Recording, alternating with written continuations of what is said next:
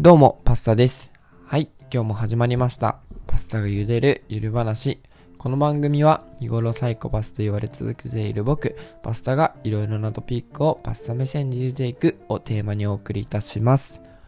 今日のトピックは、朝にコーヒー飲むのは危険です。まず良くないこと言います。えっと、僕はこんな話をするのにもかかわらず毎朝コーヒーを飲んでます。美味しいんでね、コーヒー大好きなんです。やばい、でもやめれんカフェイン依存症かもっていうレベルです。知ってるんですよね。でもやめれないんです。なんかもうそれが習慣化しちゃっています。その理由は最後に話しますね。はい、それでは早速なんですけど、本題に入っていきたいと思います。この朝コーヒー飲むのは危険っていう風に、まあ、調べようかなって思った理由っていうのが、なんか朝コーヒー飲む習慣ができてきて、なんかその僕朝コーヒー飲むんですよねっていう話を、まあ、知り合いとしてた時に、え、なんかそれ良くないらしいよみたいなことをパッて言われて、ちょっとモヤモヤしたくなったら調べちゃうタイプの人なんで、しっかり調べてました。はい。で、まずなんか、まあ、まず大前提、なんかその、この人はこういう意見を言っている、この人はこういう意見を言っているっていう、その、なんかたくさんの論文の中から選んだ話になります。で、スティーブ・ミラーっていう神経科学者の人の論文による話になります。で、一言で言いますね。で彼は朝8時から9時まではコーヒー飲むなって言ってるんですよ。で、これはなんでなんだろうっていうところを今ざっと説明していきますね。なんか朝8時から9時になったらコルチゾールっていうホルモンが分泌し始めるみたいででこのコルチゾールっていうのはもともと脳を覚醒させる働きがあるらしくてでその働きっていうのがなんか例えばストレスであったりに敏感に反応するっていう風に言われているホルモンですまあこれって何ぞやって話だと思うんですよ。僕ももちろんなりました。まあだからそのコルチゾールさんが分泌し始めますね。その朝8時から9時にっていうのだけ今分かってくれたら大丈夫です。でコーヒーを飲むとまあ、カフェインを摂取することになるじゃないですか。でそのカフェインを摂取するとこのさっき言ったコルチゾールの分泌が減ってしまいますよ。おうおうおう。覚醒させるため朝起きて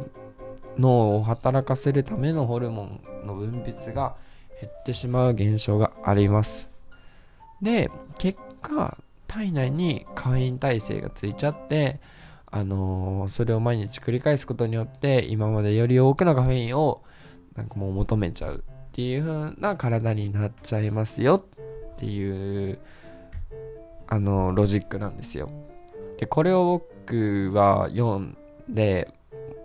あそうなんだぐらいにしかならなくてなんか一番なんか頭に残ったっていうのは正直コルチゾールに関しては今メモを見ながら話してるんでコルチゾールのワードは覚えてないんですけどなんかそのカフェイン耐性ついちゃうっていうのってなんかの耐性作ってすごい怖いなって思います僕は。で皆さんもなんか慣れちゃったら慣れた時が一番怖いっていうのあるじゃないですか。なんかアルバイトしたりとか仕事に慣れてきたりとかその慣れからのやらかしって結構でかいと思うんですよ。なんかそれの始まりっていうのが体制なのかなって思っていてなんかその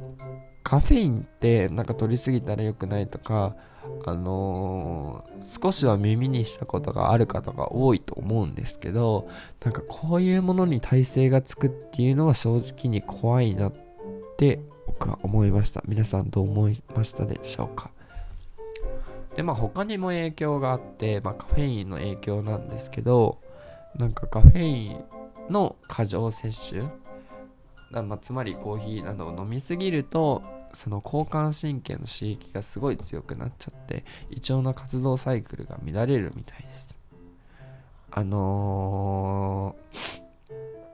一言で言うと水分便の排出が不安定になりますよってことなんですよまあ確かにコーヒーめっちゃ飲んでたらめっちゃトイレ行きたくなるしなんかお腹下したり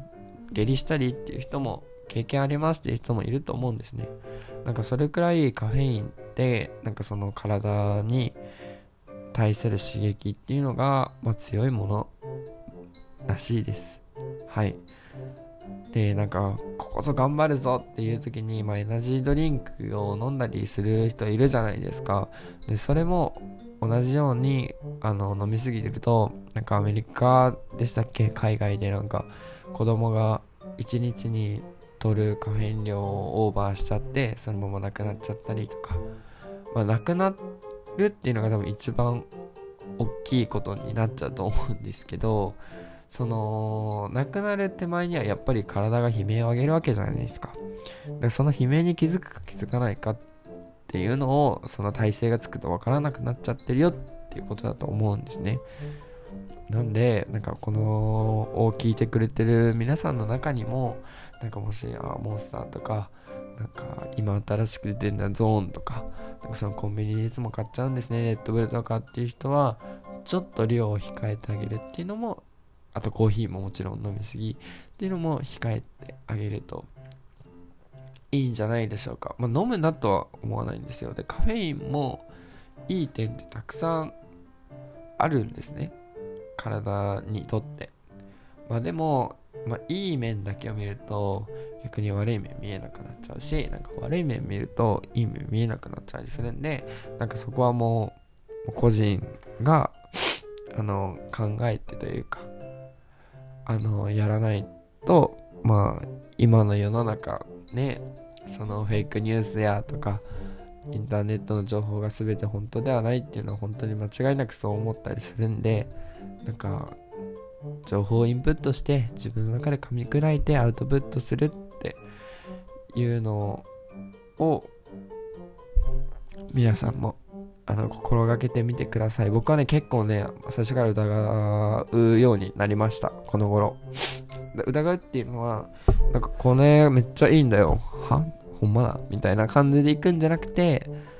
あ、そうなんだってそこで噛み砕いて、自分が納得いくぐらいまで理解して、アウトプットしようねっていう習慣です。よかったらやってみてください。で、最後にじゃあ今日の話をまとめると、あの朝8時から9時に飲むとあのカフェインっていう成分が耐性できちゃうよ。そのせっかく分泌してくれるあのコンルチゾールがあの良くなくなっちゃうよ。ってもっと飲みたくなったり人によってお腹下したりとか適度に自分の合う量を飲みましょうっていうのがまとめです。で、僕は1日に2杯から3杯のコーヒーを飲みます。ちょっとギリギリのラインだと思います、カフェイン量的には。はい、今日もさっき1杯コーヒー飲みました。いやね、もう美味しいんですよ、コーヒーって。で、今日のなんかその茹でポイントを話していくと、まあ僕は、あの、スターバックックスでコーヒー買ったり、カルディでコーヒー買ったりとか、あの、好きなカフェで買ったりとかいろいろしてるんですけど、あのー、好きなコーヒーがありまして、エスプレッソぐらい濃いコーヒー、深入りのコーヒーが僕はめっちゃ好きです。で、まあ理由が、なんか、味濃い食べ物がもともと好きではなかったんですね。でも、なんか、その、普段の生活とギャップつけたいなと思って、あのー、深入りをあえて飲むようにしてたら逆にハマっちゃって、その深入りのコーヒーって、なんかフレンチローストとかイタリアンローストとか呼ばれるのがすごい多いんですけど、まあ、あとエスプレッソとかもちろんそうなんですけどね。なんかその、コーヒーってなんかすごい優遇効くなとかその気分によって変えれるなって思っててでその変えれるっていうのをざっと話すと、まあ、ミルク入れてもちょっと薄くならないというか濃厚になるんですよねミルクとのもともと濃い飲み物なんでミルクと混ぜると美味しいですよみたいなその延長線上がエスプレッソをショットとかで落としてるラテとかになるんですけどなんかそれを家で簡単にできるんで、よかったら深入りにするのもいいんじゃないですか。ミルク入れて飲むのが好きなんですっていうカフェオレとか、カフェミストみたいな好きな方はぜひぜひ深入りでやってみてください。はい。と、なんで、もし飲んだりして、これが、このコーヒー美味しいですよとか、なんかそういうのいろいろあったら、あの、バスター質問、感想、何でもありのものを待っているので、質問募集のところにぜひ書いてください。ハートとかネギとかも結構目に見えるのがモチベーションになりやすいんで、めっちゃしてください。ということで、今日も聞いてくれてありがとうございました。バイバイ。またね。